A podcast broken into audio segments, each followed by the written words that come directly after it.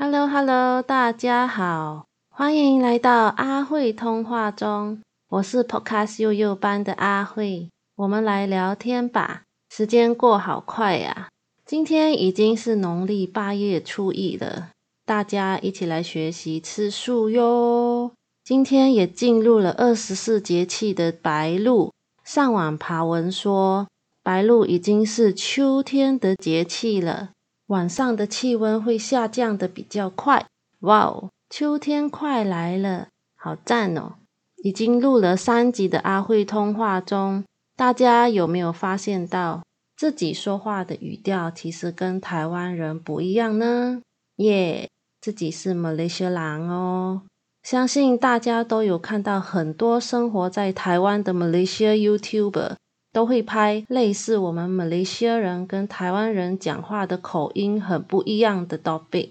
也许对有些台湾人来说，我们讲话还蛮怪的，就是有一个音在那边。当然，有些台湾人会觉得很可爱呀。二爷，谢谢。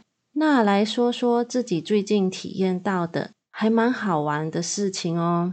就是有一天在参与某个活动的时候。有注意到一位姐姐在跟其他人聊天，然后自己正好经过她的时候，就突然被她拉住，说：“某某某啊，你来台湾这么久了，怎么讲话的语调还是怪怪的啊？要改过来，知不知道啊？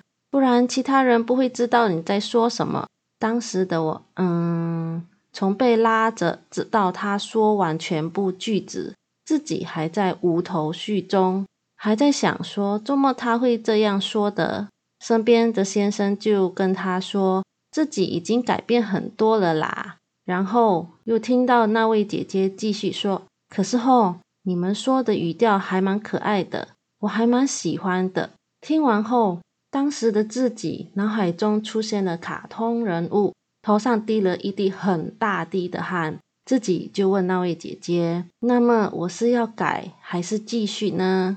有点忘记他是怎么回我了，也许当下的自己还在呆呆中吧。自己突然意识到，为什么直到现在口音还是蛮 Malaysia style 啊？自己还是有反省的。其实觉得保有家乡味的口音还是不错的呀，觉得还蛮好玩的。因为当自己说了一些不是台湾用语，然后发现到身边的朋友呆住看着他们的样子。真的好好玩，就像之前去家乐福以前的顶好时，想要买高丽菜，看到还没上架的高丽菜还放在篮子里，就走过去问工作人员说：“你好，想请问一下，我可以拿这个包菜吗？”那位工作人员哈了一下，自己才意识到啊，台湾人是讲高丽菜啦。当下就立刻再问，请问我可以拿这颗高丽菜吗？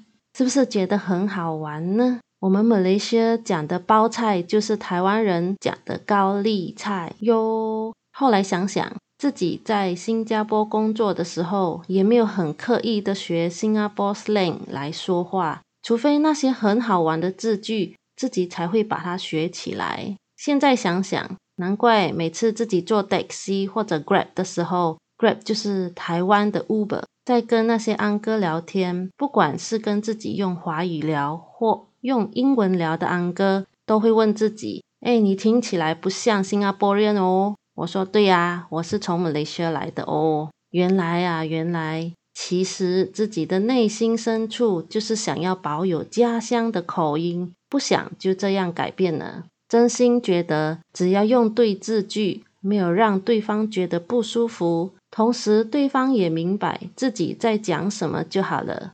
聊到这里，是不是觉得其实每一个人的说话方式或者有不同的口音，其实还蛮好玩的呢？那大家有听过什么好玩的口音吗？好啦，那今天我们就先聊到这里喽，拜拜。